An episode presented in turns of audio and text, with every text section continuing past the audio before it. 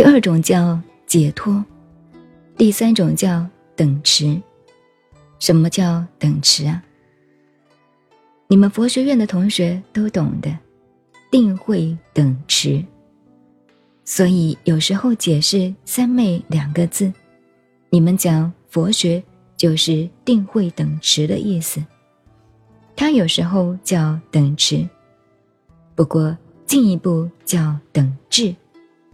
至上的至，平等的到达那个境界，这包括了什么内容呢？就是做功夫修行的内容。第一，从离身有寻有四静虑，这是第一步初禅。我们讲修行要达到离身喜乐，旧的翻译大家都晓得的，那么我给你们解释。真的功夫做到，身心可以分开了，因为达到身心可以有分离之感，而且有出离之想。对于人世间呢，这个世俗越来越想离开了，而且在静中，晓得这个思想、心理的作用、精神的作用，同生理两个可以分开了。我们现在功夫不到，气脉不通，你讲了半天。你道理讲得再好，功夫做得再好，始终还是在这个肉体的生理上转。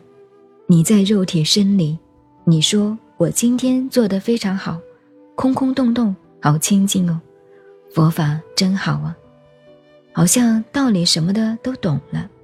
我今天见山不是山，见水不是水，老师真的好空的。我说你见鬼不是鬼吧？我见你见人不是人呢，我看你搞了半天，我并不认为你是真的。可是你没有加智慧，你搞了半天，现在你是个活人，所以你用功打坐，真正下来以后功不唐捐。既然用功，到了今天自然觉得心境空空的，头脑清净，真的是。见山不是山，见水不是水，有什么了不起啊？一个人如果受了打击，灰心了，你给他前面看，老兄认得我吗？你到精神病院看看，你认得我吗？不知道。他见爸爸不是爸爸，见妈妈不是妈妈，也得了道啊。那不过是偶然一个神经迟钝的一个境界嘛。拿现在讲。你功夫再好再清净，一念不生，还是唯物的，还是生理上的变化作用。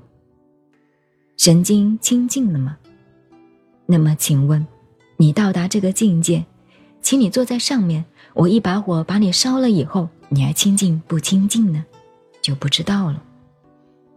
所以今天的时代不是那么简单，你随便讲，我一把火给你烧了。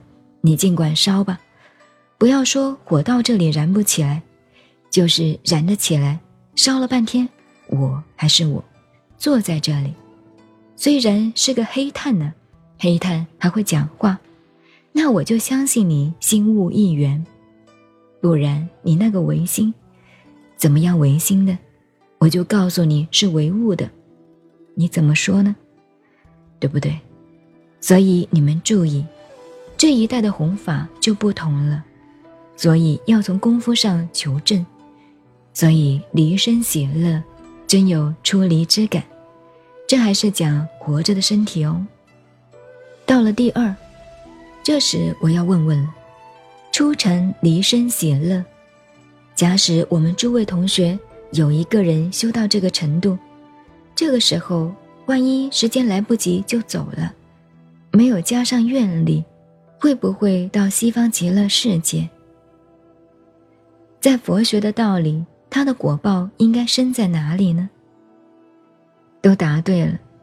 像我们大家，你们年轻人打坐修得蛮好，万一现在等一秒钟就走了，你到哪一天去呢？